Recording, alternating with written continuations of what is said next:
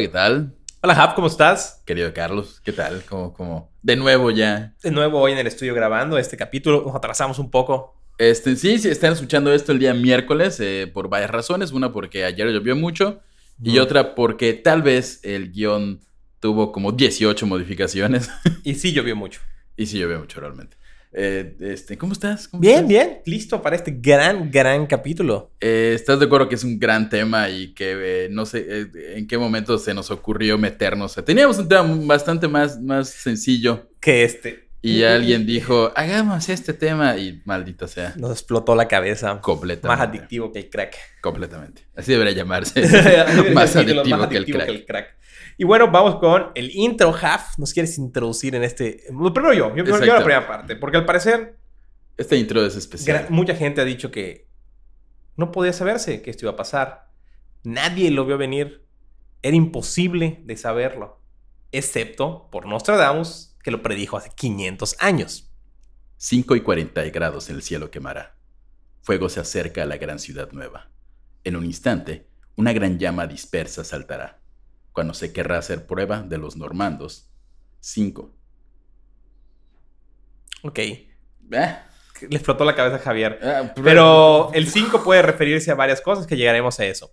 Y hoy, en la casita del horror, tenemos el atentado del 11 de de septiembre. septiembre. O, como le dice Javier, La madre de todas las conspiraciones. así es. Bah. Le voló la cabeza a Javier. Este tema eh, ha sido... uf, Eh, Cuando se decide hacer este tema hace, hace un par de días, primero yo me lo tomé leve. Dije, ok, hay mucha información en, en- en internet, todo está ahí, todo está cerca, todo está fácil. Y yo creo que el fin de semana me, me, me dio llama Carlos con todo completamente el pelo revuelto y así que, ¿ya viste que, que esto es una conspiración? Y que, o sea, empezaste a entrar a ese, a ese agujero de gusano de perdición. Sí, no, y ya no podía salir de ahí. Y ya, y al día siguiente ya entré yo y hasta ayer medio salí. Sigo. Hace Sigues ahí. 15 minutos descubrí algo más. Es, es una locura. Pero comencemos. Sí, realmente llegaremos. Va- Vamos, vamos, damos el primer capítulo. Eh, capítulo 1. Sálvame del gobierno, sálvame de la soledad, sálvame del gobierno.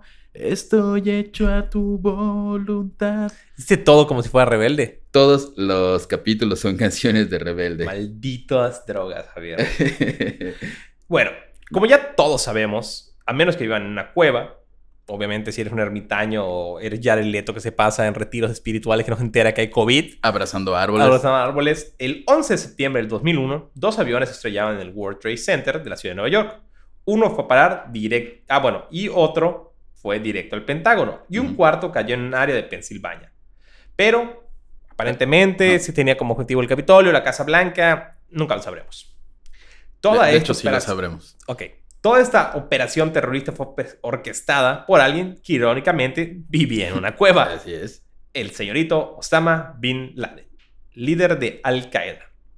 Por cierto, su familia, dueña de The Bin Laden Group, fue el principal contratista civil para la co- reconstrucción de Kuwait tras la guerra del Golfo. Y desde 1989 existe una conexión entre el hermano mayor de Osama Bin Laden, Salim Salem. Bin Laden y George Bush padres, quienes crearon una compañía petrolera en Texas. En 1989, la Arbusto Oil Company. Salen Bin Laden. ¿Será que hacen, ponen los nombres a propósito para que suenen así como. Salen Bin Laden. Puede ser, puede ser. O- O sea, el- de- a- desde el 89 hay una relación entre los Bush y los Bin Laden así es. escrita, documentada y una sociedad entre ellos. Y, y- y esto es como solamente la relación entre, entre Bush padre y La familia y- Bin la familia Bin Laden. Realmente los Bin Laden y hasta el mismo Osama Bin Laden ha tenido varios ahí este, Encuentros. encuentros con, con gobernantes. Y Tuvo- bueno, tuvo. ambos fueron socios hasta la muerte del empresario árabe que, oh ironía, estrelló su jet privado en las afueras de Houston, dejando Bush padre como el accionista mayoritario de la compañía Arbusto Oil Company. Ok. Ambas familias sabían que de estallar una guerra, Arbusto Energy obtendría ganancias multimillonarias al dispararse el precio del petróleo. Ok. Y bueno, hablando de guerra, la empresa dedicada a la fabricación de aviones, helicópteros, transbordadores espaciales y armamento llamada Boeing, que es muy importante no confundir con el popular juguito en forma triangular que se vende en México, Sí, eh, de mango. comenzó a trabajar en aviones no tripulados a mediados de los 80.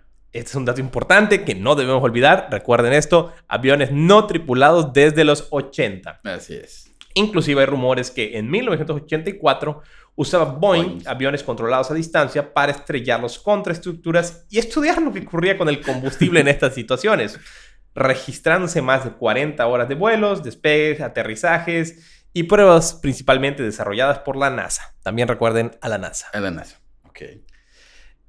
En el 2000, miembros del gabinete de George W. George W. Bush. Incluido Dick Cheney, su VP o vicepresidente, además de miembro del Partido Republicano, se reunieron para formar una suerte de liga de la injusticia llamada Proyecto para el Nuevo Siglo Estadounidense. Suena a, a una fiesta temática de supremacía blanca. Su- su- suena que a las 12 se ponen unas capuchas y queman una cruz. ¿Sabías que tres presidentes de Estados Unidos fueron miembros del Ku Klux Klan? Ah, ¿Por qué no me sorprende que, que- que fueran miembros del Ku Klux Klan? En este documento, en el cual está incluido gente como Donald Rumsfeld, eh, obviamente ya dijimos a Dick Cheney y a otras personirras ahí de la, De la, de, la- de- la esfera alta. de la republicana, Eh, hacen- crean un documento Exacto, hacen un documento. llamado Proyecto para... Ah, bueno, perdón. Eh, El documento es Reconstruyendo las defensas de Estados Unidos. Su- Suena algo, suena algo como esperanzador. Suena, suena como a- O sea, de cualquier manera, ¿quién chingados va a atacar a Estados Unidos? Pero de este texto se extrae este párrafo. Que del, en ese entonces. del de- exactamente, del ex entonces secretario de Defensa, Ronald Rumsfeld, que dice lo siguiente. Javier, ¿quieres leer qué dice el señor Ronald Rumsfeld? Eh, el proceso de transformación en curso si trae cambios revolucionarios es probable que sea muy largo. En ausencia de algún evento catastrófico y catalizador como un nuevo Pearl Harbor. Exactamente, básicamente lo que dice es que Exactamente. sería todo demasiado largo a menos que haya un proceso catalizador como lo fue en su momento Pearl Harbor. Un momento, un- un- algo tan traumático y tan catalizador Que una. que, sea, que ese cambio sea mucho, mucho más rápido. O sea, lo que está diciendo este señor es que pues se necesita una catástrofe para acelerar el desarrollo, por decirlo así. De las defensas de Estados Unidos. Vaya, una idea buena. Y bueno, sí, dando un brinquito en el futuro, vayamos a un segundo, a aquel fatídico y hasta cansancio televisado 11 de septiembre, donde un dolido George W. Bush nos decía cada momento, nadie en nuestro gobierno, al menos, y no creo que del gobierno anterior, podría imaginar aviones estrellándose en edificio en una escala tan masiva. Es Todo el mundo lo sabía. Spoiler, todo el mundo lo sabía. Vamos a pasar a eso, bro. Esta frase, este párrafo es justamente el que repite en cada entrevista, su mismo gabinete a cada rato dice. Cuando "No, Lorenzo Rice dice, no podía no saberse. podía, ¿qué? que nadie lo pudo haber imaginado. Nadie, nadie este, en sí lo imaginaron. Todo lo sabía. De hecho, no solo lo imaginaron, a eso, a eso vamos. Es- es- vamos. Lo cual es completamente falso, porque varias agencias se capacitaron para tal evento antes del 11 de septiembre.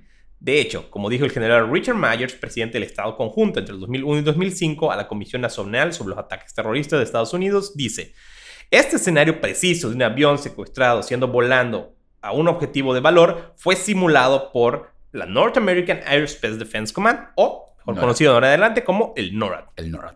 No una o dos veces, sino cinco veces en el periodo previo al 11 de septiembre. O sea, un simulacro de esos cinco veces en un periodo previo al 11 de septiembre. Sí.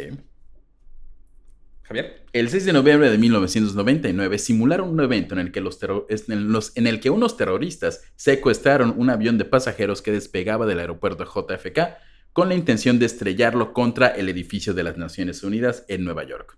99. 99. El 5 de junio de... Ah, bueno, pasar. El 5 de junio del 2000 simularon dos secuestros. Uno en el que unos malvados y seguramente musulmanes intentaron impactar un avión hacia la Estatua de la Libertad y otro con el objetivo de estamparse en la Casa Blanca. El 16 de octubre del 2000 hubo otro simulacro, de nuevo teniendo como objetivo el edificio de la ONU, el cual se repitió de nuevo el 23 de octubre del mismo año. Como que es en esa parte como que su objetivo era la ONU. Como Sí. que si alguien va a secuestrar un avión y estrellarlo será contra la ONU. Exactamente. Uno de los simulacros de secuestro hechos por NORAD, eh, cual Nostradamus de la nueva era, o como diría mi mamá, el que planea con tiempo le sale mejor, tuvo como objetivo el World Trade Center. Exactamente. Otros ejercicios probaron la respuesta del NORAD a secuestros simulados en el espacio aéreo estadounidense. En el 2000 se realiza en el Pentágono un ejercicio llamado Mascal, el cual efectivamente simulaba qué pasaría y cómo se debía reaccionar el impacto de, un avión de pasajeros en dicho lugar. El Departamento de Bomberos de Arlington y otros socorristas de emergencia participaron en el simulacro. Esto es, eh, Arlington está junto a esto, está el Pentágono. Okay. El 21 de mayo, otro ejercicio del Pentágono probó la respuesta del personal, de hecho, de que un avión se estrellase eh, ahora en el patio central del Pentágono. Tenían hasta una maquetita y toda la cosa. Sí, aquí, se va a estrellar. O sea, estuvieron haciendo como varios. Bueno, ahorita vamos a ver. Estaban practicando. Como, ¿dónde, ¿dónde, se va a ver mejor? ¿Dónde acomodo la cámara? ¿Dónde.? Estaban practicando, literalmente. Sí. El teniente coronel John Felicio, subcomandante de la administración de la Clínica de Salud Di Lorenzo Tricare, que participó en el simulacro, comentó después del 11 de septiembre. ¿Sabes? Fue un poco espeluznante. El escenario que tuvimos para estas Mascals fue muy similar a lo que realmente sucedió. Nuestro escenario para ambos Mascals era un avión volando hacia el Pentágono. Eh, me, supongo que Mascal se refiere a, Ah, es el- a- a el- el, es el- ejercicio. El ejercicio sí. llamado Y- Mascal. Y, y es un ejercicio oficial, o sea, en todas las publicaciones está registrado, hasta ponen como que, que fue muy curioso y casualidad de que fuera un edificio de un avión estrellándose en el Pentágono y tiempo después un avión se estrellara en el Pentágono. De hecho, el martes Un 11 avión. de septiembre del 2001, como si la casualidad no existiera o el cinismo fuera gigante, personal militar, personal de primera respuesta y funcionarios del gobierno se prepararon la operación Three Three Point, Point. que se llevará a cabo al día siguiente. Por primera vez no se trataba de un simulacro, perdón, al día siguiente.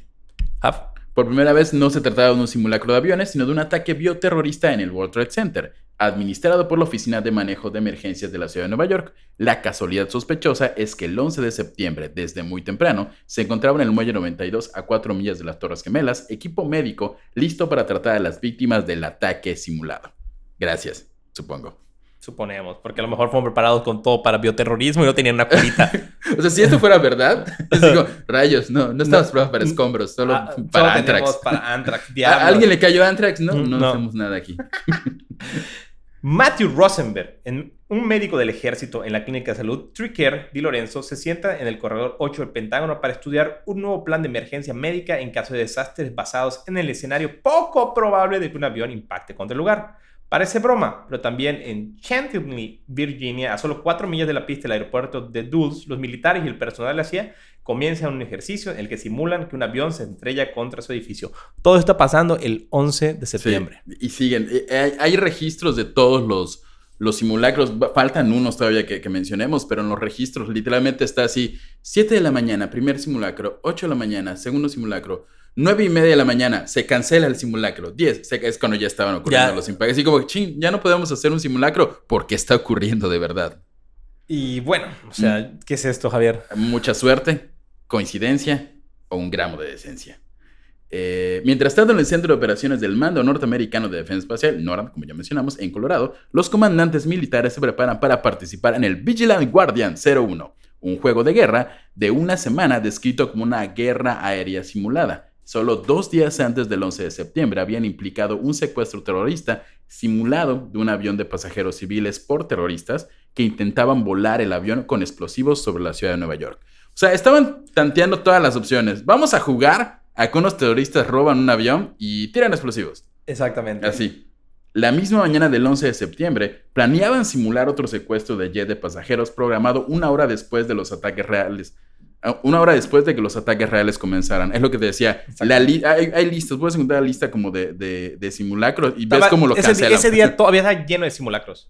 Todo, todo, todo está lleno de simulacros. O sea, básicamente se sacó la lotería Al Qaeda. Sí, O completamente. sea, porque dos terceras partes de los aviones que componen toda la flota habían sido enviados a, a diferentes operaciones, tanto en Turquía, en Islandia, había un simulacro de Alaska por si Rusia los iba a invadir. Eh, O sea, al final del día quedaban 14 aviones para defender el espacio aéreo de todo Estados Unidos. Sí.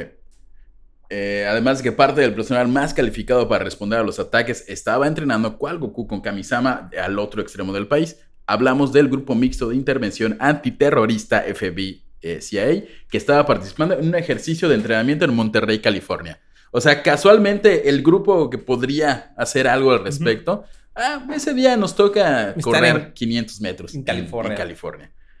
Eh, un La- ar- Di- Sigue, ja, porfa. un artículo de The News Today dice, hacia el final del día, con el cierre de los aeropuertos a través de todo el país, el grupo de intervención no tuvo cómo volver a Washington. ¡Ah! Qué chinga ironía, no tienen avión privado. O sea, se alejan a las personas que podrían ayudarlos y cuando ocurre el desastre, al cerrar el, eh, los vuelos, pues ya no puede entrar a nadie más. Y no sé si lo, si, lo, si lo dices tú, Jaf, pero 16 servicios de inteligencia en todo el mundo sabían que durante los siguientes días se produciría un atentado con, terror, con aviones. Dato no lo. no O sea- había leído que creo que igual en. en- O sea, en- 16 servicios de inteligencia en todo el mundo sabían que esto iba a pasar. O sea, ¿cómo es posible que Estados Unidos no lo supiera? No, solo lo supiera, despejara prácticamente, le pavimentara el camino a Al Qaeda para que pasara. De hecho, eh, una de las personas que leí en varias entrevistas sobre el tema de los servicios de inteligencia dicen que estos ataques hubieran sido imposibles de llevar a cabo si no hubiera estado involucrado al menos un sistema de inteligencia en el mundo. O sea, hablemos de que los apoyó Pakistán, Irán o un servicio interno de inteligencia. ¿Sí? ya? Ajá. To- Todo apunta hacia allá. Obviamente, si la- la- las versiones oficiales dicen, ah, fue el de Pakistán. Sí, claro. no sé qué". Maja- Manejaremos el supuestamente. El supuestamente. Pero sí es, es, es imposible. O sea, básicamente sabían que en las próximas semanas, en la próxima semana va a haber un ataque terrorista con aviones. Pongámonos a hacer ejercicios y sacar a despejar el camino para que esto A- pase. a- asumo que si otras inteligencias del mundo le dijeron, oye, señor Bush, eh, nos llegó el chisme ahí de que puede ser que algo pase esta semana. Ah, ok, gracias. Y él dijo, justamente esta semana, tú Tenemos vete a un entrenar. de cosas Tú que hacer". ocho simulacros. Este, tú, yo, yo iré a una escuela, porque él estaba en una escuela, este, George Bush estaba en una escuela Leyendo un libro, de hecho. leyendo el niños. libro al, al revés. Eh, pero vamos, vamos con el capítulo 2, si me permites. eh, Sí. Capítulo 2. Mientras mi mente viaja donde tú estás, un avión choca otra vez. Eh, ya para este punto, decir que esto fue un plan completamente orquestado por unos terroristas musulmanes, por ciento, antisionistas y casualmente dirigidos por un señor que además de ser parte de una familia que tuvo negocios con los Bush. Sobra decir que Ajá. Ahí googleen un poco más. Nosotros solo rascamos un pedacito de todos los negocios que, que, que Que tenían tenía. los Bin Laden. O sea, de verdad, están metidísimos. este señor, el señor Osama Bin Laden, O sea, Bin Laden. un día antes, el 10 de septiembre del 2001, se encontraba en un hospital militar en Pakistán para un tratamiento de diálisis de riñón. Por cierto, Pakistán es el principal aliado de Estados Unidos en esa zona. Y días después estaba apoyándolo en la guerra contra Afganistán, de- donde, a que no, perdón, donde a que no se esperaban hoy Esto. un chingo de litio eh, que hay en Afganistán. Al parecer es una de las razones por las que Estados Unidos fue a Afganistán. Un chingo de litio, o como le gusta llamarlo a Estados Unidos, una oportunidad más para liberar al pueblo oprimido. Exactamente. De hecho, el día de la operación de riñón, eh, se sacó eh, de la diálisis de riñón, se retiró a todo el personal civil de la base militar para tener solo personal militar para revisar al señor Bin Laden en Pakistán. Por cierto, previo a esto, tuvo operación en el hospital americano en Dubai ese mismo año. Ah, que si habías, me habías mencionado Y, algo. eh, estuvo ahí, ah, lo visitó el jefe de la estación de la CIA de Dubai. O sea, la relación Estados Unidos Bin Laden es bastante cercana. Iba, iba bastante bien hasta el 11 de septiembre, que comillas iba bastante mal. Eh, no, como mención, el litio parece, parece ser uno de, las- de los Razones. objetivos y razones. Recordemos que a Estados Unidos le gusta como que si hay cierto elemento que puede explotarse valioso, pues emprende una, ju- una justiciera ataque o visita. para ¿no? salvar al pueblo oprimido. Y bueno, siguiendo la historia oficial de los objetivos de Al Qaeda, consistía en apoderarse de 12 aviones que serían estrellados en contra de las Torres Gemelas, el Empire State, el Pentágono, el Prudential Tower en Boston, la Casa Blanca, el Capitolio, la Torre Sears en Chicago, the US Bank Tower conocida como the Library Tower en Los Ángeles, la Pirámide Transamericana en San Francisco y el Columbia Center en Seattle. Iban por todo. O sea, Obviamente el plan era demasiado ambicioso. sí, es como... Y al final acabaron reduciéndolo a cinco objetivos. Ujú. Las dos torres gemelas por ser el emblema del capitalismo, el Pentágono por el poderío militar, el Capitolio por ser representante del poder político y la Casa Blanca pues porque allí vive el mero preciso. Sí. Ese es como que el más... Pero qué curioso que justamente ese no fue el que ocurrió. Exactamente. Sin embargo, y afortunadamente para George W. Bush, la quinta aeronave nunca fue secuestrada. El piloto que aparente llevaría a cabo la maniobra suicida, Zacharias Massawi, fue arrestado por cargos de inmigración en agosto del 2001. Eh, Ahora que lo mencionas, eh, si uno de los objetivos era el- la Casa Blanca, y obviamente, afortunadamente, y para toda la suerte de George Bush, no, este, no, no ocurrió, pero de todas formas, él no estaba allí. Él no estaba ahí, O exactamente. sea, casualmente ese Estaba en día fue Florida. en Florida. Lo más lejos que podía estar de todo lo que estaba pasando. Eh, casualidad. ¿no? Y ahora sí, ¿qué pasó el 11 de septiembre, Javier? Llévanos por ahí. El Boeing 767 salió de Boston hacia Los Ángeles eh, a las 7.59 de la mañana y a los 15 minutos sus cinco secuestradores liderados por el egipto Mohamed Atta apuñalaron a dos asistentes, irrumpieron en la cabina, tomaron el control del avión y degollaron a un pasajero. Esto se sabe como por, por llamadas interceptadas. Y con gas pimienta amenazaron con tener y amenazaron con tener una bomba, forzaron a los pasajeros a retirarse al fondo del avión. Esta nave se estrelló contra la torre norte a 708 kilómetros por hora a las 8.47 de la mañana, impactando en los pisos 93 y 99, destruyendo toda opción de escape para cualquiera que estuviera en el piso 92 o más arriba. ¿Ok? A las 8.24 los controladores aéreos escucharon la siguiente retransmisión del vuelo 11. Tenemos varios aviones, simplemente quédense quietos y todo irá bien. Esto supuestamente es de Mohamed Atta. Sí, de hecho él se equivoca. Ajá. Él quería transmitírselo a la gente que estaba dentro del avión, pero lo transmite como a la torre de control. Ahí, ahí tengo una teoría, tengo dos teorías. Uno, ¿qué, qué casualidad que un terrorista entrenado se equivoque en algo tan simple como un transmisor. Sí. O como que alguien tuvo un que- que- pequeño... o a lo mejor no eran tan entrenados, no eran tan hábiles, hicieron maniobras que difícilmente podía hacer. Llegaremos a eso, pero recuerden ahí aviones no tripulados. Ajá, y este, y de hecho ahí se me hace como que tal vez a propósito mandó ese mensaje a todos los compañeros. Oigan, ¿saben qué? Esto está mal. Derrúmbenos o eviten esta catástrofe. Exactamente. Es- eso ser. se me ocurre. La segunda nave en impactar fue el Boeing 767 igual, este, no recuerdo el número del vuelo, que salió de Boston a las 7.59 de la mañana. Sus secuestradores, igualmente armados con gas pimienta y cúters, tomaron la nave, eh, la cual se estrelló en la torre sur de las Torres Gemelas, volando 870 kilómetros, esto a las 9.03 de la mañana. El avión impactó contra el piso 81, abriendo un boquete entre los pisos 77 y 85. Eh, de las 8.600 personas que se estimaban ocupaban el edificio, 600 murieron. Ambos aviones eran Boeing 767 y aunque oficialmente su velocidad máxima es de 988 km por hora, existen teorías, como la postulada por la asociación Pilots for 9-11, que dice que el Boeing 767 no son maniobrables y se desarticulan a una altitud baja si vuelan a una velocidad de 660 km por hora. Exacto. Ahí ya tenemos que, en teoría, impactaron a casi 870 kilómetros por hora y una, unos- una asociación de pilotos que trata de esclarecer esto dice que no es real. No o sea, real. no es real. Esa velocidad no pudieron haber impactado. Si Era, se hubieran de- Sí, si hubieran empezado a romper y deshacer a 600 a una, veloci- a una altitud baja. Exacto. Este, esto abre un chisme conspiranoico buenísimo. Ujú. ¿Por qué? Porque todo indica que podría ser, tal vez, quizás, los aviones impactados en las torres no, de entrada no sean comerciales. Además de una serie, porque una serie de rumores podrían indicar, una de las serie de rumores dicen que más de uno de los pilotos, como ya dijiste, eran malísimos piloteando aviones. Malísimos.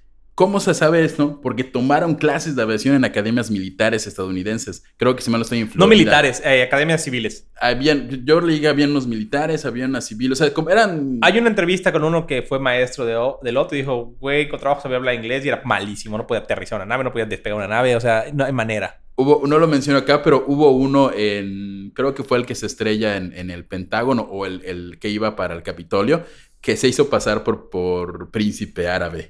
Porque era- eran dos, era uno que era como el principal y era- uno era su escolta y él decía que era príncipe árabe, pero era para que no le dijera nada. Y hay testimonios de personas que tomaron clases con él y decían, es sorprendente cómo, o sea, tú, porque era, era una de esas academias de, De aviación civil. de aviación civiles. Entonces va gente como, ay, estoy volando, no sé qué. Y a él le valía madres como, ah, sí, estoy volando, ah, sí, no sé qué. Y decía que era príncipe árabe. Ok, ok.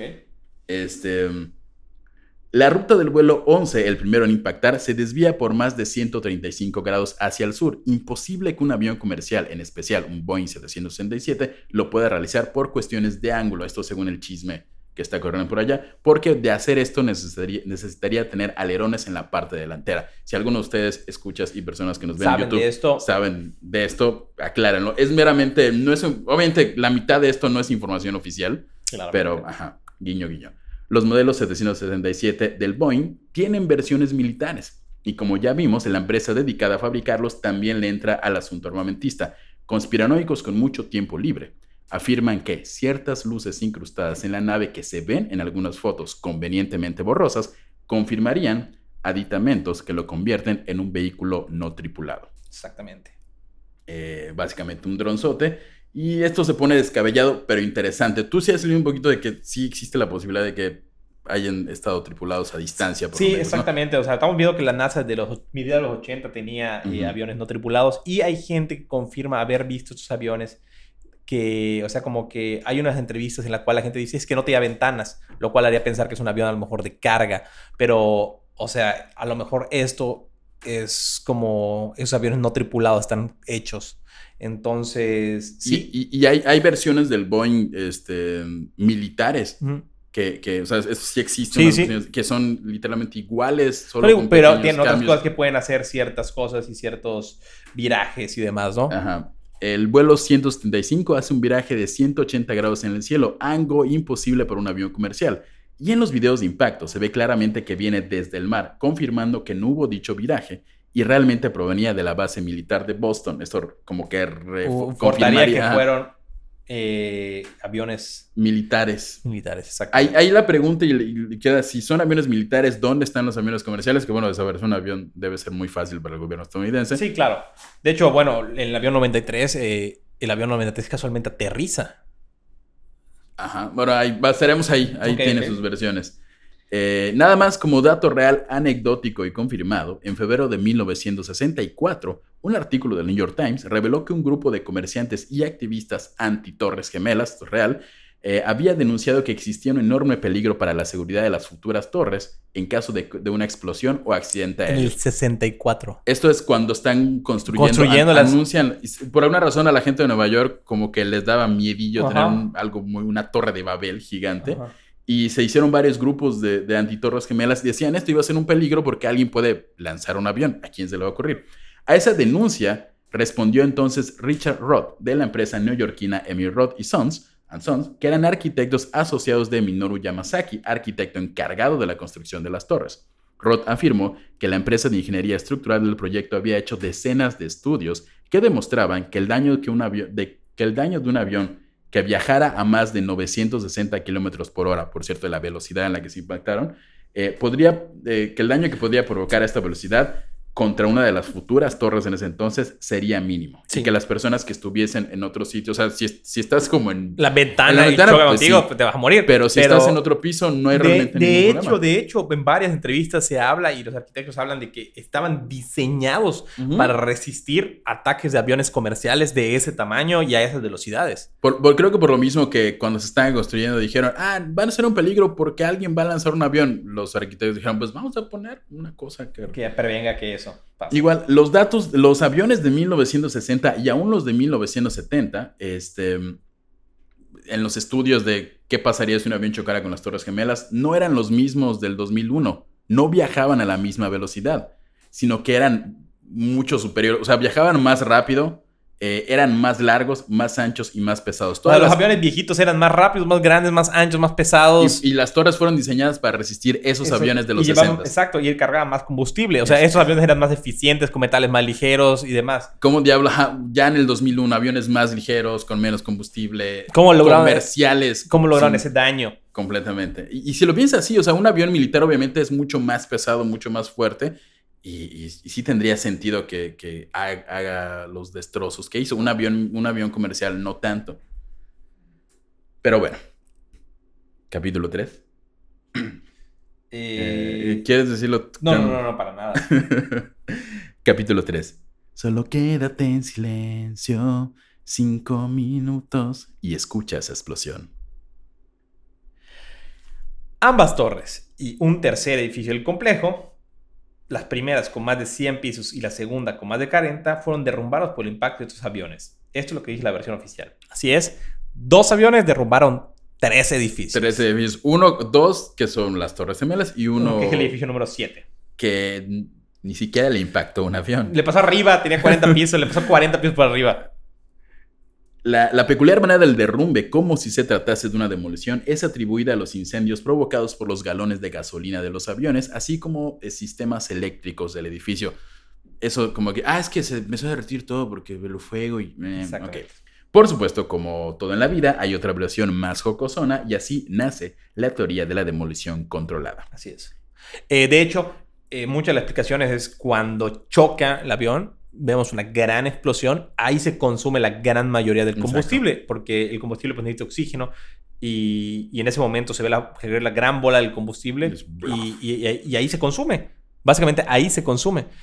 Y en los videos vemos metal fundido, derretido, gotear por ciertas partes del edificio. Y en los videos y en varios reportes se menciona que estaba. Los bomberos no se explicaban por qué estaba. Metal fundido. Metal fundido. Exacto. Y eh, el metal para fundirse, de hecho, eh, eh, viendo unos videos, la persona que construyó y explicaba esto, pasan pruebas de 2000 grados y el metal para fundirse necesita llegar a empezar a pegarse casi a los 2500, 3000 grados. Cosa que el combustible lo puede hacer, sí, pero no de una manera sostenida. No, la gasolina, háganlo en su caso, cualquier lado, o no lo hagan. No, de hecho no. Pero el combustible líquido como el que se usa en los aviones se acaba muy rápido. Y para que estos pasen necesita mantenerse durante mucho, mucho tiempo esa temperatura para lograr derretir algo como metal. E, e, es, una cuestión de, oxígeno realmente, como dices. O sea, por eso los incendios al aire libre duran mucho días y por eso los incendios en lugares cerrados duran poco porque no tienen oxígeno. Y, Exactamente. De hecho, nada más para ponerlo, no existe documentado. No existía antes y no existe después ningún edificio que haya colapsado por un incendio. Tengo, vi videos de edificios en España mucho más antiguos que estuvieron ardiendo por 24 horas y no colapsaron. Y no colapsan. ¿Por qué? Porque además el incendio tiende, o sea, no, no, no hay un incendio que vaya de arriba hacia abajo. Normalmente va a ir hacia arriba. Entonces sí, podría consumir la parte superior al impacto. Pero ¿cómo consumiría la parte de abajo? Entonces tenemos un ejemplo en Madrid de un edificio que ardió 24, 28 horas en lo que lograron apagarlo. Y sí, se quemó los pisos superiores donde, donde empezó el incendio, pero nada más. No, no, no, se derrumbó. No se derrumbó, no, colapsó. Al final del día son columnas metálicas super fuertes de, hace años. O sea, no tiene sentido. Exactamente. Por más. Eh, el físico Stephen E. Jones, entre otros, apuntan a muchas descripciones de personas que trabajaron en la pila de escombros del World Trade Center, eh, que es lo que decíamos, que había como acero fundido en la, en la, en la pila así como un chorro de metal fundido que salió de la Torre Azul antes del derrumbe. De hecho, se ve el video, como digo, como que gotea lava no tiene sentido esto. Jones ha argumentado que el metal fundido puede haber sido hierro elemental, un producto de una termita, y aquí nos ponemos un poco científicos, eh, ya que obviamente no se trata de una termita, el adorable insecto como de madera, sino de un material compuesto de metal y un óxido que contiene un oxidante y un agente reductor y al contacto con altas temperaturas se activa llegando a alcanzar una temperatura de 1370 grados centígrados. rapidísimo. Eh, Jones y otros han respondido que ellos no creen que se utilizara la termita convencional porque hay otra cosa más poderosa, sino que también una forma llamada nanotermita, un material nanoenergético desarrollado para uso militar, propulsores explosivos o pirotécnicos. Ayer Carlos nos estaba mostrando videos de nanotermitas y es una locura porque es... es... La ponen sobre el capirote de un coche y lo prenden y empieza a comer todo así, literalmente. Busquen nanotermitas en... No, es nada así como del otro mundo, realmente es bastante común para usos militares y, sobre todo para demolición. Las termitas son para uso para demoliciones y las nanotermitas es lo que usan para, para cuestiones militares, que por ejemplo necesitan... Entrar a un búnker. Entrar a un búnker y es literalmente un tubo, por decirlo así, que tiene un compuesto químico, óxido, metálico, soy malo para esto. Y, y, al entrar en el calor, funde, hace, y, y, hace un hueco, hace literalmente un hueco del, del tamaño que tú lo quieras. Eh, además, surge la teoría de una demolición más convencional, pues los miembros del grupo Scholars for, for 9-11 Truth han recogido testimonios de destellos y fuertes explosiones inmediatamente después de la caída. Los testigos presenciales han informado repetidamente de explosiones ocurriendo antes de la caída de los toros del World Trade Center, inclusive, inclusive asociaciones como International Center for 9-11 Studies han publicado varios videos al respecto y de hecho vimos uno cuando estábamos en la investigación. El, cuando cuando empezamos a hacer el guion, yo encontré, me puse a buscar como siempre, como eh, refutar las teorías de conspiración y decía es que no se escucharon ningún, ningún, ningún sonido extraño. Y en, cuando hay una demolición se oye como un... Sí, como tac, tac, tac, tac, tac, las cargas a detonar. Y investigando, Carlos me pasó unos videos del eh, del 11 de septiembre, donde se escucha a la gente que está así, ah, no sé qué, no sé qué, y se oye... Exactamente. Y eh, otro, otro, otro que comprueba que fue o creemos que fue una demolición controlada, es que eh, ambos, ambos edificios se colapsan en caída libre. De hecho, los tres edificios colapsan en caída libre, lo cual no tiene sentido para un edificio que está derrumbándose porque le pegaron al piso 87. Y el tiempo que tarda en derrumbarse es de 11 segundos. Se, se, hacen los estudios matemáticos y todo. Y es básicamente, si tú te subieras al piso 80 y tiras tus llaves, tardaría 11 segundos en caer al piso. Es lo que tarda en caer toda la estructura de hormigón y de acero, que, que no tiene sentido. O sea, ¿cómo, ¿cómo no chocaría una pieza con otra y hiciera resistencia? O sea... Igual, creo que lo, lo lógico es, digo, igual no somos como expertos en demoliciones ni física ni en estrellar aviones, pero si, lo, si lanzas un avión a un piso alto y es de verdad una gran destrucción, lo lógico sería que la parte de arriba, los pisos del 90 para arriba, sea lo que caiga. Hay ahí. Bueno, no hemos llegado ni siquiera al edificio 7. No hemos llegado al edificio 7. Espérense al edificio 7. Eh, que de hecho, si esto no tiene sentido, el edificio 7 no tiene ningún maldito sentido. Smoking gun. Este, pero, pero no estén. Este tema de la demolición es creo que el que tiene más cuestiones en contra y a favor. Mucha gente dice, no, es que sí, es que eh, la temperatura hizo que se fundiera y que no cayera por partes. Y, o sea, hay 10.000 teorías pero la realidad es que sí está la presencia de esta, de esta nanotermita, de estos compuestos, más que nada químicos, utilizados para la demolición. Inclusive hay rumores de que antes del ataque del 11 de septiembre se hacían como operativos sospechosos de, como de, vamos a poner algo acá, vamos a... De hecho, eh, removieron a la, seguridad de, las ambas torres gemelas tenían un departamento antibombas canino y casualmente 15 días antes del 11 de septiembre fue removido los, todos los perros. Entonces no había que perros que estuvieran, podían oler explosivos 15 días antes. Que lógicamente para una demolición controlada no, no la haces en dos días. Exactamente. toma bastante tiempo. Importante. 15 días es como algo suficiente. Como algo suficiente para poder plantar unas... Exactamente. Para demoler y que no haya Y de hecho la compañía que dirigía eh, la parte referente a la seguridad del World Trade Center es una compañía internacional, obviamente. Y uno de los directivos era el hermanito de George Bush. Ah, sí. Sí.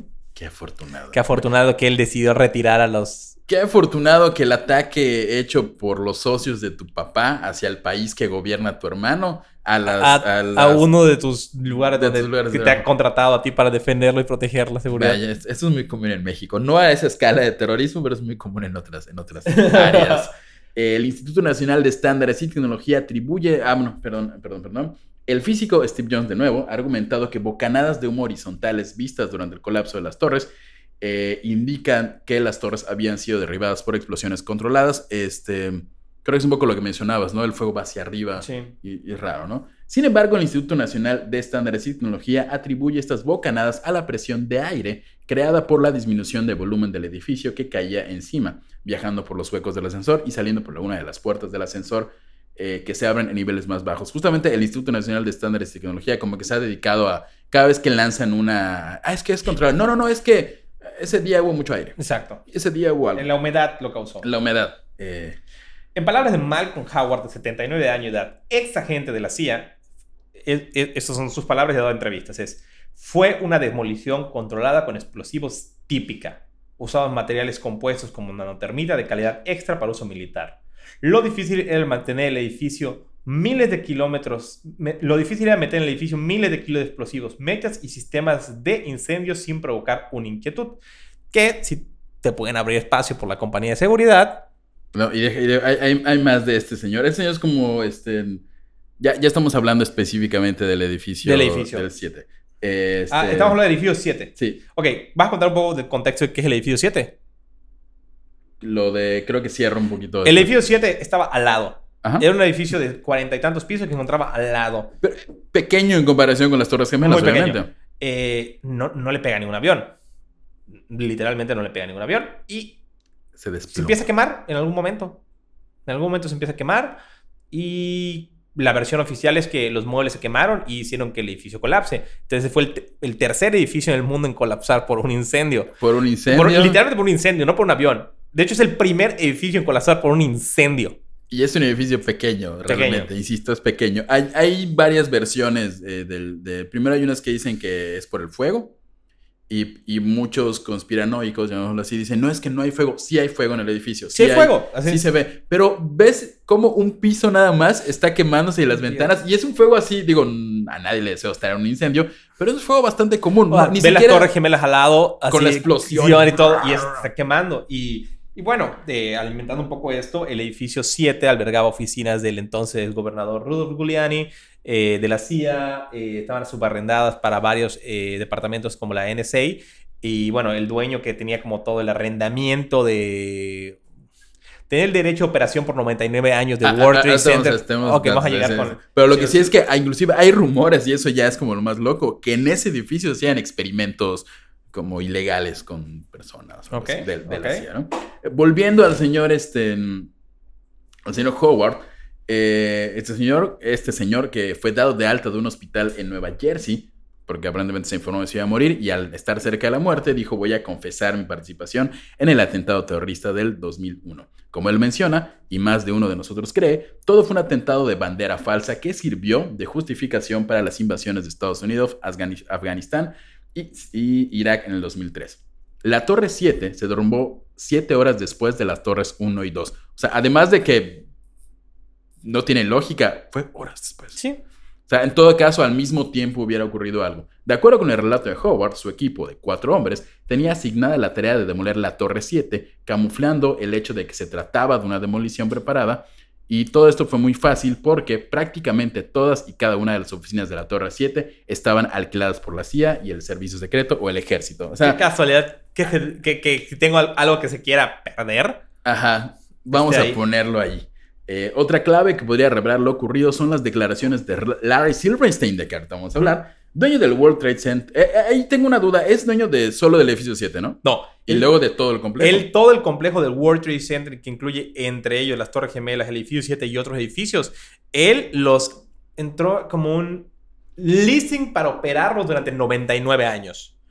Y él firma un convenio previo, casualmente, para de arrendamiento y con varios seguros, Ujú, seis meses aproximadamente del atentado de las Torres Gemelas. Afortunadamente. el cual incluía, afortunadamente para el señor Silvestre, que tal que había perdido todo su, su patrimonio en eso, afortunadamente con un seguro que incluía cobertura contra ataques terroristas por 3 billones de dólares. Vamos Que a... el hijo de puta pasado de lanza. Cuando cobra el seguro, no, no, no fue un atentado terrorista, como fueron dos aviones, lo metió como dos incidentes separados para poder cobrar, no 3 mil millones de Como dólares. siete, Siete. Era, era como más, porque era como un combo, porque fueron dos, Sí, entonces era como y- 16 mil millones de dólares. Y fue en martes, entonces debe ser como un bono extra porque fue después del lunes. no, se la mamó, casi. se la mamó. Eh, Ahorita vamos a hablar un poquito de eso, pero eh, ahorita habla- hablando específicamente de Larry Sí, claro. Silverstein. Entonces, en el edificio 7, ya en la tarde, eh, se comunica con él el jefe del departamento de bomberos Ajá. y le dice: Hemos tenido una terrible. Y Larry Silverstein. Silverstein le dice: O sea, le dice, le dice al jefe de bomberos: Oiga, señor, el edificio está quemando, eh, vamos a meter más bomberos para hacer la chamba, ¿qué pedo? Y dice Larry Silverstein: Hoy hemos tenido una terrible pérdida de vida. Tal vez la cosa más inteligente sería pull, pull out. Le dice pull out, que no es tirarlo como tal, pero es como en la jerga de demoliciones, pull it o Pull it. tíralo. Eh, y bueno, Eso, de hecho, fue, fue una. Lelo se lo dice a un, a un reportero. Ujú. Él está contando lo que le dijo al, al, al agente de, de, de emergencias y los Exacto. bomberos. Y dice: Hemos tenido una terrible pérdida. Tal vez la cosa más inteligente que hacer es tirarlo. Ellos tomaron la decisión eh, de tirar y vimos el derrumbe del edificio. Y todos, como que, ¿what? exacto. Uno, a empezar, no, el departamento de bomberos no derrumba edificios y no lo va a poder derrumbar en una demolición controlada. Así como, ah, en caliente, sí, sí, ah, chavos, pónganse en chinga, vamos a poner explosivos Y y, sobre demoler- decirlo, unas horas antes, unos aviones habían estrellado. Es- se en semanas de, de pla- de- de planificación esto. Dos, nunca ha salido el comandante de la policía. Nadie sabe Nadie, quién es. Nadie recuerda esta plática. Larry Silverman la menciona. Ya en Y- Senectud, como que se le fue el pedo y dijo, oye, joven. Para muchos, el edificio 7 es... En Estados Unidos te dicen que no puedes... Aunque no puedes culpar a nadie sin el smoking gun, como la pistola humeante, como la evidencia. qué". Ujú. Y para muchos el edificio 7 es la evidencia de que esto fue una demolición controlada, un trabajo hecho por agencias de inteligencia. Porque no lo hubiéramos podido creer con dos edificios del pego Sí. avión. El edificio 7, qué chingados. No o sea, colapsa igual, se oye, o sea, no, no había razón. Si le hubiera caído un avión o una parte del avión, o sea, si hubieran planeado bien o Sí. así, pero de la nada, como que bla, bla, siete horas después, un edificio menos de la mitad del tamaño de cualquiera de las Torres Gemelas, ¡pum! se desploma. No ex- ni- si se hubiera quedado incendiado casualmente como unas semanas, ok, tal vez puede pasar, pero no, se desplomó. Y justamente con las declaraciones de la prueba Paul fue la que causó gran revuelo, pues como dice, significa retirar o tirar. Y obviamente el Don declaró después que se refería al equipo de extinción de incendios, no al edificio. O sea, Que no, como no, no. saca a la gente, chavo. Yo dije que saques a la gente, no que saques el edificio. No, no, está mal, me entendieron mal, Frank, ¿cómo no? Ah, chavos. Eh, lo cual podríamos creer de un adorable viejecillo, pero no, no de Don Silverstein, quien también es conocido como el hombre con, abro comillas, suerte, con más suerte, cierro comillas del mundo. Pues, como dices, meses atrás, firmó un contrato para operar el complejo del World Trade Center por 99 años, a los cuales no creo que llegue, el cual incluye un afortunado seguro por actos terroristas por 3.550 millones de dólares, Sí. Que como digo, trató Ajá, de cobrarlo como co- dos ey, incidentes son dos, diferentes. dos aviones, dos torres, es doble. Doble papá, ¿cómo incidente no? terrorista, chavo. No Y, mames. y esto es real. Me quieren chingar. Me quieren- y este, después de un montón de litigios, este, probablemente el, el Bernardo Esgor le pintó un Sí. dedo, dijo, no, estás loco. güey. Fue un atentado terrorista. No, no, no, no, no, no. Eh, el señor Don Silver solamente pudo cobrar 4.550 millones de dólares. Digo que para él debe ser como un domingo de su hijo, pero aún así. Aunado a esto, Don Silver comentó que él normalmente pasaba las mañanas en desayunos de trabajo en el restaurante Windows on the Wall en la planta 107 de la torre norte del World Trade Center, acompañado de los nuevos inquilinos del edificio. Sin embargo, casualmente, ese 11 de septiembre y por recomendación de su señora, fue al dermatólogo. Exactamente. Y acabo de meter yo algo que a lo mejor no tenemos tanto en el guion, como la gente sabía que esto iba a pasar y empezaremos con varias personas que sabían Suéltalo, que suéltalo. esto iba a pasar. ¿Ok? El señor John Ashcroft. ¿Dónde está? ¿Dónde está? ¿Dónde está nuestro señor John Ashcroft?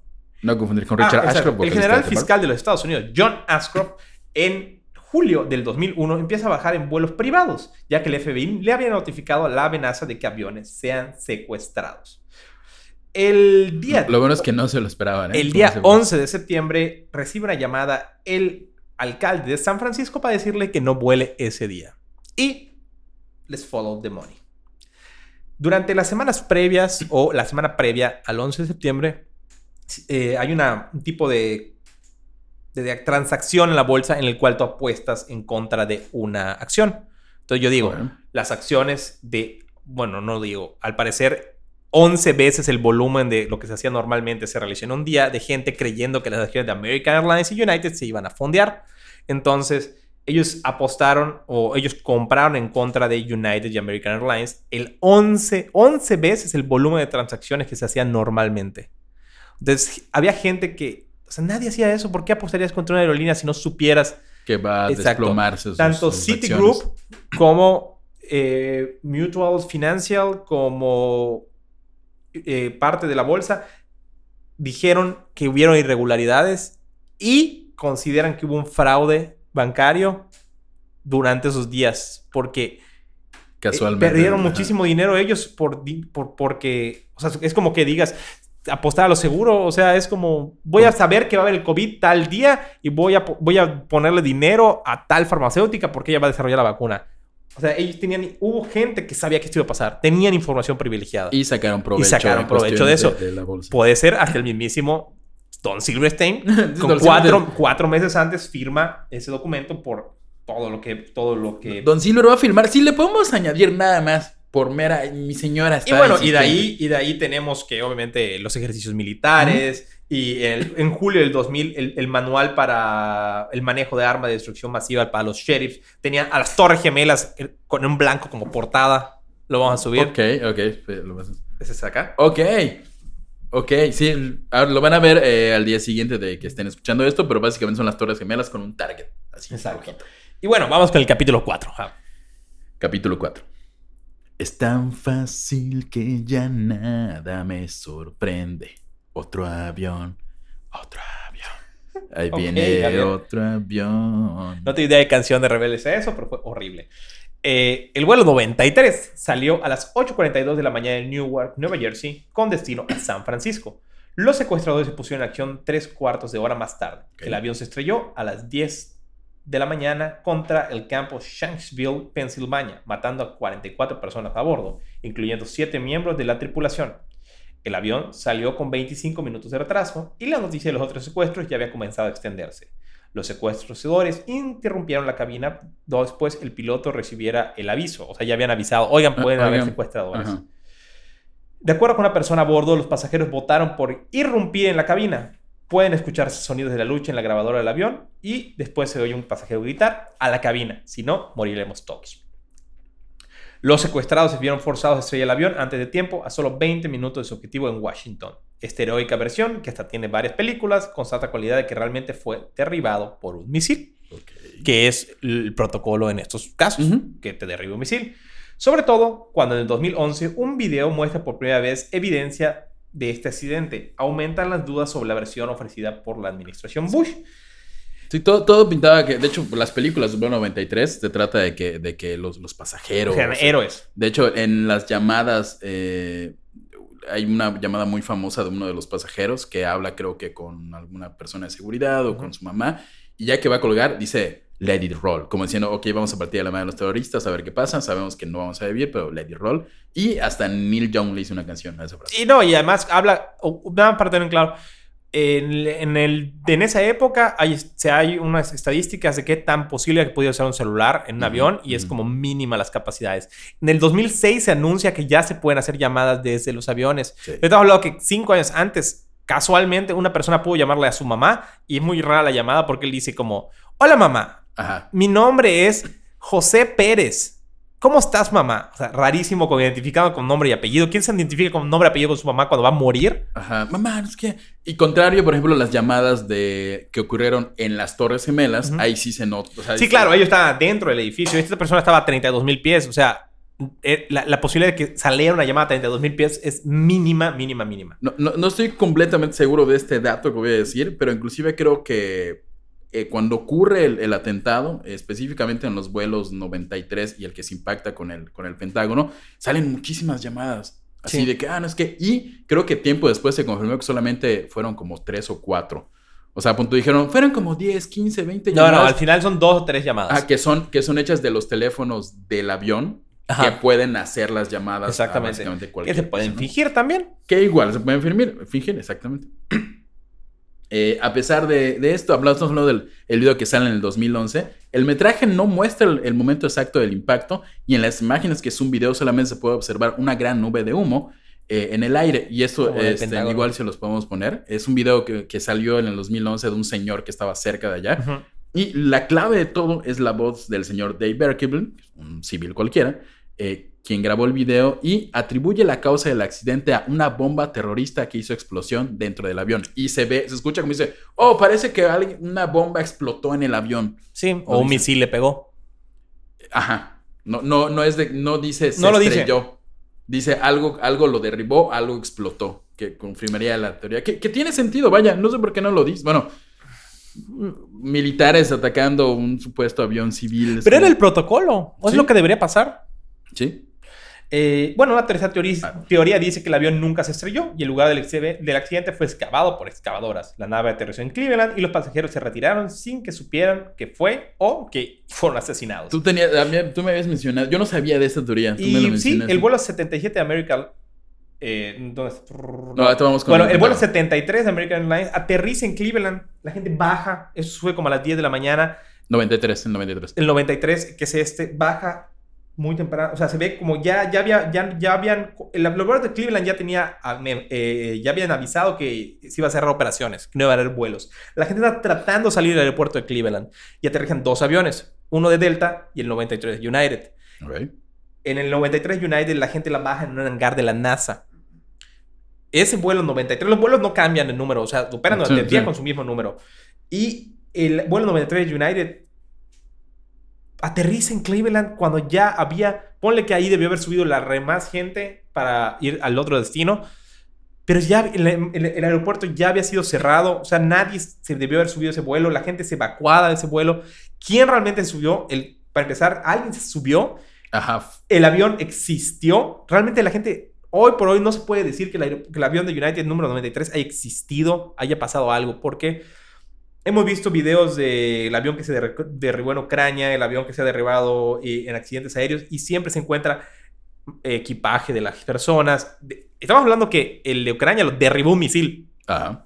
y se encontraron partes humanas, se encuentra... Bueno, fuselaje del fuselaje. avión, todo, todo. El avión 93 literalmente hay un hueco en la tierra. Así como cuando si, si a Goku le hubieran dado un putazo por Vegeta y se arrastra ahí en la tierra y se para y se Cu- va. Cuando muere Yamcha por los Cyberman, cuando llegan los Saiyajins, así es el hueco, solo que sin Yamcha. Sí, ya, ya. Un hueco, listo. Y creo que sí hay unas donde se ve como un, un trozos de metal. un ahí de metal como- random y ya, nada más. No existe nada más. Si, si hubiera sido, si, si hubiera sido, si hubiera, si hubiera estrellado, como dicen, este, hubiera, se hubiera esparcido todo sí, completamente. realmente el vuelo 93 es tal vez lo más raro de todo esto. O fue un, o fue un- tú dices, fue un misil, no existió y todo fue un montaje, como decir, hey, iban a atacar el Capitolio. Yo, y yo creo que no existió. Y neces- necesitamos. ¿O fue un dron? héroes, fue un dron.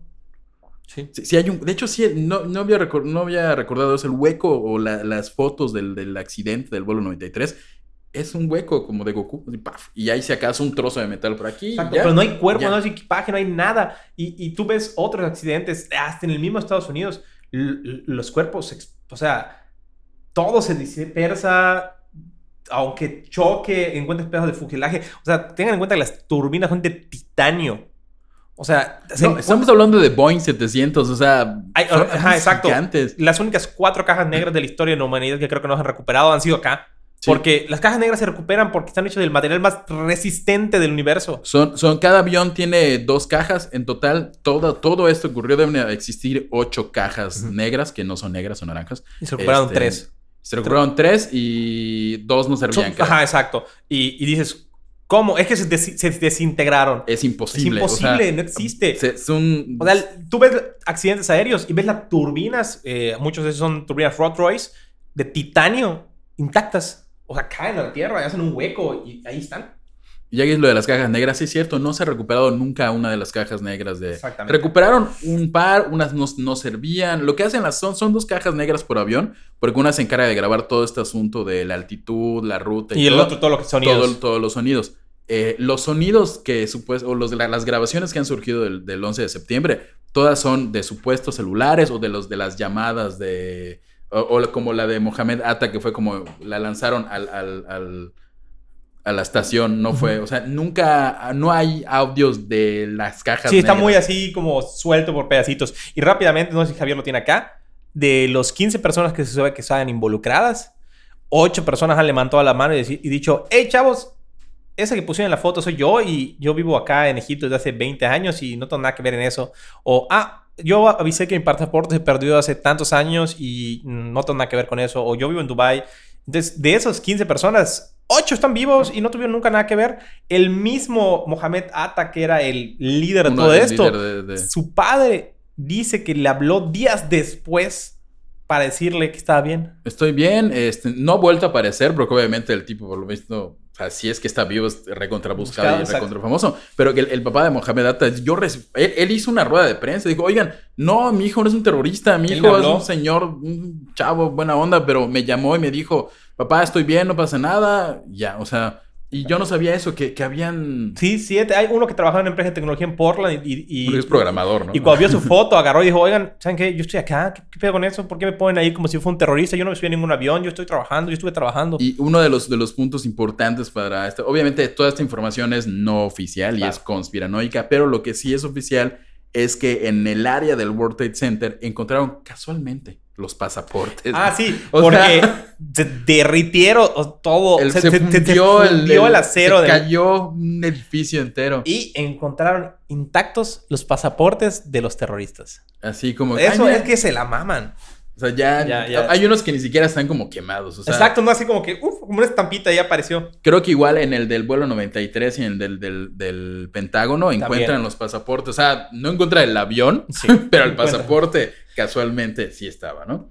Eh, vamos justamente con el vuelo 77 de American Airlines. Fue el, te- el tercer vuelo eh, secuestrado en- del 11 de septiembre y estrellado deliberadamente contra el Pentágono.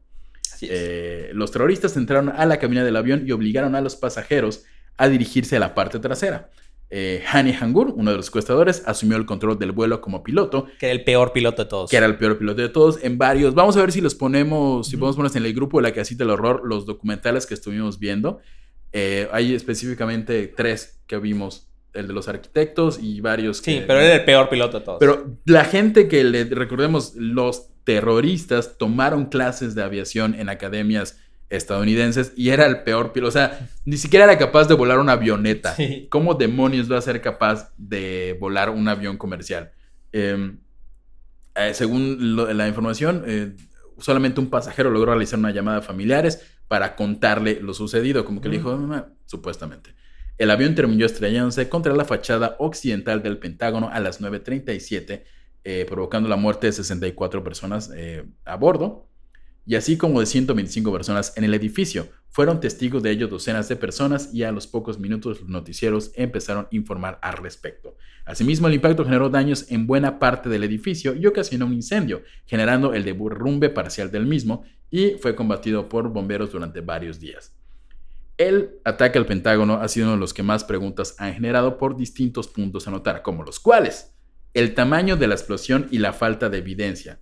No fue un avión comercial lo que chocó contra el edificio y la teoría más popular es que se trató de un, misil o un, avión militar, un dron. De hecho, gente que trabaja en el Pentágono que saben de eso eh, dicen que el olor era, era, era un olor muy, muy característico de explosivo de cohete, no, de, no de turbocina.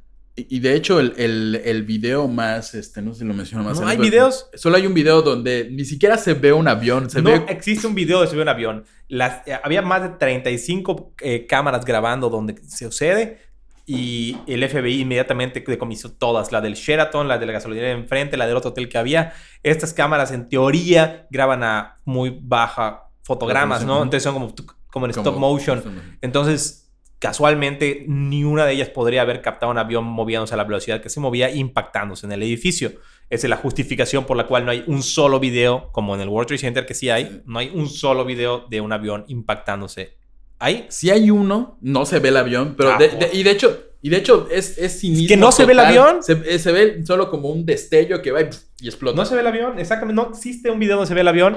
Y no solo eso, eh, el, hueco, o sea, el, hueco es pequeño. Eh, de nuevo, no se encuentran piezas, no se encuentran cuerpos, no, se encuentra nada. Y este ni siquiera estalló a nivel ochenta y tantos metros que luego les colapsó un edificio encima y bueno, pudo haber ocultado todo. Esto fue a nivel de piso. O sea, tenemos que un avión del mismo tamaño del avión derrumbó una torre entera y este que cayó en el Pentágono. Hizo un hueco en la pared. un hueco en la pared. Así. Y, y, es un hueco, o sea, sí fue un hueco grande, pero este pero acá es, este. Y de hecho, en varios documentales que aparecen, creo que en, específicamente en la parte donde se estrella el avión, o estaba, esa parte estaba en remodelación, no había tanta gente. O sea, hay como varias. el secretario de defensa casualmente estaba en el lado opuesto del edificio, el señor Ronald Dunford. Ronald Dunford. Como ya mencionamos, otra evidencia, los maestros de vuelo del presunto piloto Hani Hangur afirman que en numerosas ocasiones, pues que era un pelmazo piloteando y que no tendría estabilidad, ¿no? Sí. Y eh, como siempre, no había restos de ningún pasajero, sin embargo, se encuentran varias piezas de fuselaje y los postes de luz doblados, lo cual parecería que es evidencia plantada porque no se ven cortados. Eh, de hecho, yo estuve viendo un video como en Houston un avión sin querer le pega a un poste de luz al tratar de aterrizar. Brother, destrucción masiva. Así pedazos del ala por así kilómetros. Por, un poste de luz, ¿no? Por un poste de luz que le pegó en un ala así que trató de entrar en Houston. Y se ve así dispersos por todos lados. Y este, al parecer, derribó quién sabe cuántos y no hay un pedazo de avión. Ridículo. Y, solo están los postes de luz doblados como, como evidencia. Entre los testigos había bastante confusión, tanto que hay gente que dice que pudo haber sido un helicóptero. Ok. Yo creo que fue un misil. Sí, igual. Completamente. y bueno, está bien. Llevamos a el capítulo 5. Este, el desenlace. El desenlace de todo esto. Acabo de olvidar la melodía de la canción de RBD. Eh, si alguien me va a algún fan va a pero capítulo 5. Sé que tú y yo tenemos un pasado y a lo mejor no vuelve a sucedernos porque te voy a matar, Bin Laden. No recuerdo cuál es la canción, la memoricé hace rato, se me olvidó. Siempre se me olvida una, una melodía de la última canción. No me odien, fan de Rebelde. Eh, el 1 de mayo del 2011, Barack Obama aparece ante los medios para decir que tras una operación se logró la muerte de Osama Bin Laden. La versión oficial y convenientemente cinematográfica dice que Obama había mandado a 23 SEALs en una misión aparentemente suicida para que invadieran el espacio aéreo pakistaní, específicamente la ciudad de Abu Tab, sin cobertura terrestre ni aérea. Descendieran desde helicópteros sobre un conjunto de viviendas que en caso de alojar a Osama Bin Laden estaría fuertemente protegido. Todo sin ayuda de la inteligencia pakistaní. Que hay una película, ¿no? Este, sí, es muy buena. Eh, no me acuerdo el nombre, se la, ponemos. pero menciono. Y eh, cabe nada más, antes de seguir con esto, eh, cabe recalcar acá otro dato muy importante. Cuando termine el atentado de las Torres Gemelas y todo eso, Osama Bin Laden emite un comunicado en Al Jazeera diciendo que él se deslindaba completamente y que él no había tenido nada que ver. Y posteriormente sale el famoso video de Osama Bin Laden atribuyéndose el atentado de las Torres Gemelas, que si lo ves con detenimiento, no, no se, o sea, sí puede ser otra persona, se ve un poco más oscura la piel. Hay, ajá, son tres videos. El primero cuando dicen, no, Nel, yo no fui. El segundo donde, que es, el segundo video es donde aparentemente sí es él. Y es cuando empiezan a atribuirle la responsabilidad, pero él solamente está hablando con otros sujetos de ahí y mencionan el, atentado. O sea, lo menciona y digo, ah, sí, qué mala onda que hay una torre ahí, un avión, sí. Y eso el gobierno estadounidense dice, eh, eh, lo mencionó. Él fue. Él fue. Y está el tercer video, que es el ya eh, donde... Como que confiesa. Confiesa. No, no es. ¿No es él? No es él. O sea... Ya la piel es más. Es mucho más moreno. Más moreno. Para, vaya, no es una cuestión. O sea, para alguien que se está escondiendo en cuevas, no debería estar así sí, moreno. Búsquenlo, búsquenlo. Entonces también yo creo que Osama Bin fue, fue inculpado, definitivamente. Fue, fue, inculpado, tenía conexiones con, con, los Bush y todo. Y. Fue, vaya, sí estaba metido en algo peligroso por cuestiones de, de sus creencias y todo, pero por más. O sea, eh, una investigación realizada por Seymour Hersh dice que un, famoso reportero, periodista, que eh, no fueron años de recuperación de inteligencia, porque según esta operación... Sí, eh, nadie podía cazar a Bin Laden. Nadie podía cazar a Bin Laden. Quien reveló la información fue un oficial retirado de la inteligencia pakistaní que se ofrecía a colaborar por el amor a la libertad y a la justicia y por los 25 millones de dólares que Estados Unidos había prometido a quien ayudara a dar con el paradero del terrorista. Bin Laden ni siquiera estaba escondido. El recinto en el que vivía en Abbottabad era una casa de seguridad protegida por el servicio secreto pakistaní, que ya mencionamos que eran aliados de Estados Unidos. Le juega a los dos lados. Eh, cuando los estadounidenses se enfrentaron a la inteligencia pakistaní con este dato, y según la versión de Hersh, estos lo reconocieron, incluso facilitaron una prueba de ADN para demostrarlo. Según Hersh, la atrevida operación no fue tan atrevida. Los pakistaníes permitieron que los helicópteros de Estados Unidos ingresaran a su espacio aéreo y retiraron a los guardias del lugar antes de la llegada de los cielos. O sea, como que... Ok, chavos, agárrenlo. Ya, agárrenlo. Ya, ya, se lo llevan. Sus fuentes le dijeron que Estados Unidos y la inteligencia pakistaní habían estado de acuerdo de que Obama, eh, o sea, habían tenido el trato de que Obama iba a esperar una semana antes de anunciar que Bin Laden había muerto. Eh, supuestamente en un ataque de dron en algún lugar de las eh, montañas, eh, como para no meter en, pedos a Pakistán. Exactamente. Eh, o sea, se los doy, se los damos. Pero no fue aquí, no me metan en pedos, un dron que lo mató. Pero el presidente se vio obligado a hablar en público de inmediato porque la, no sé si fue en esa operación o antes con un accidente con un Black Hawk. Okay. Black Hawk y hizo imposible que la operación se mantuviera cubierta. O sea, iba a ser una. Iba la, la versión oficial iba a ser eh, un dron lo mató, en, una montaña, pero con este accidente del, helicóptero tuvieron que acelerar todo. Y, el famoso ataque de los Navy SEAL descrito en la película La Noche Más Oscura, no existió nunca. Los soldados de las Fuerzas Especiales de la Armada de Estados Unidos fueron guiados por espías pakistaníes hasta la habitación de Osama Bin Laden, en donde lo ejecutaron. Exactamente. Y en teoría, como la, versión generalizada es que tiraron su cuerpo al mar para que no hubieran represalias. Y si quieren saber un poco de dónde se encuentra el cráneo de Osama Bin Laden, vayan a nuestro capítulo de Skull and Bones, y por qué tienen el cráneo de Osama Bin Laden para jurar sobre él. ¿Y qué tiene que ver George W. Bush, George w. Bush con todo esto y por qué?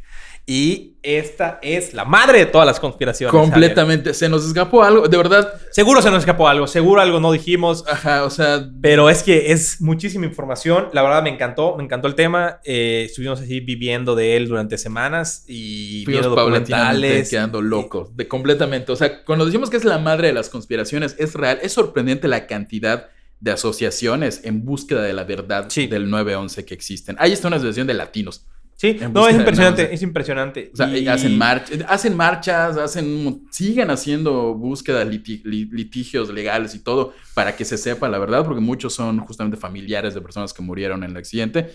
Y de verdad, hay muchísimas. Después de esto, yo, yo ya tenía. Yo, yo siempre he sido pro conspiración en esto. Y después de este, este, este- de este estudio y este capítulo, para mí no me queda duda que, que fue un false flag, bandera falsa, Mm. la. O sea, el gobierno de Estados Unidos de manera directa o indirecta permitió que esto pasara, o hasta lo- me llegué a atrever a decir que lo planificó para que pasara. Completamente. Y- Todo- todas las, las pruebas previas, los. los- Y si quieren ver un- un- una serie donde como la CIA y el FBI como que se oculta información y da paso a que mucho de esto pase, se llama The Looming Tower, está en Prime Video, está buenísima. Igual hay otra película que está en, en Netflix que habla igual de esto, ¿no? Como, como siempre supieron, tenían toda la información ahí y no hicieron nada. Es la de Sid Gates, ¿no? No, no, no, es otra, es una de... El que sale, el, el- el malo de Star Wars nuevo es el, el abogado. ¿Cómo se llama? Este. Benedict. ¿Cómo? Adam Driver, Adam Adam Driver, Driver, ah. exactamente. Y bueno, si les gustó, like, Sí, like, like, like. este, mm, espero que lo hayan disfrutado muchísimo. Recuerden que estamos en todas las redes sociales como La Casita del Horror Podcast. Síganos en Instagram, eh, etiquétenos, coméntenos, compártenos. Eh, en YouTube igual están viendo esto y en todos lados. eh, ¿Algún mensaje ya para cerrar? ¿Cuánto tiempo llevamos hablando? No sé. No sé, pero eh, yo estoy como el ya en todas mis redes sociales, pero vayan a la cajita del horror en todas sus redes sociales. Y ayúdenos a subir ahí en el chat. Vamos muy bien, pero queremos seguir subiendo. Compártanos que esta verdad llegue a todo el mundo. Cuando, cuando se propuso el tema, este, Carlos se emocionó porque iba a ser la luz de la verdad, que iba a revelar todo. Y yo le dije, ah, estás loco. Ya luego me puse a, investigar, Investigar y yo quedé loco. Así digo, sí, tienen que saberlo. Entonces, sí, compártenos, etiquétenos, pásenselo a quien crean que les pueda interesar. Es un tema bastante popular. Es un tema que se olvidó un poquito de repente y ahorita, como que poco a poco se va sepultando. Exactamente. Y ahorita, pues, cerramos con esta hermosa canción. ¡Vámonos! Martes 11 de septiembre del 2001, siendo las 8 y 46 de la mañana, Estados Unidos sufrió la mayor ofensiva de su historia que culminó con la destrucción de las Torres Gemelas en Nueva York. ¡No puede ser! ¡No!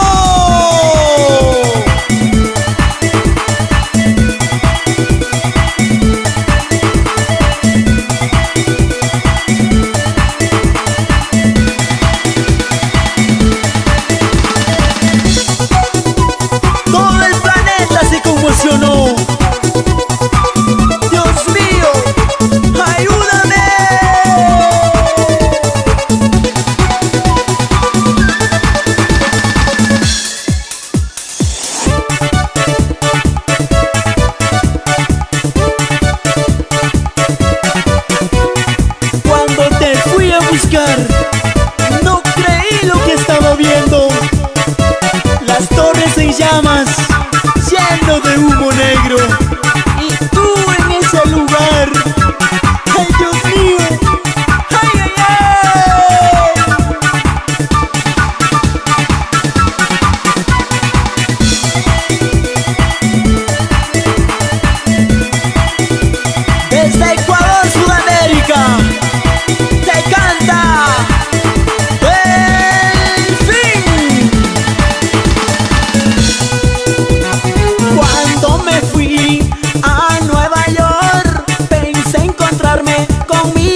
Ella vivía en Nueva York y trabajaba en Torres Gemelas.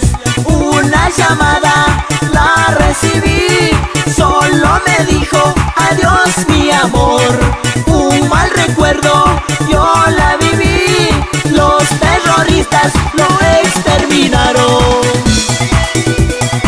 ¿Quién sabe la verdad? ¿Quién lo hizo?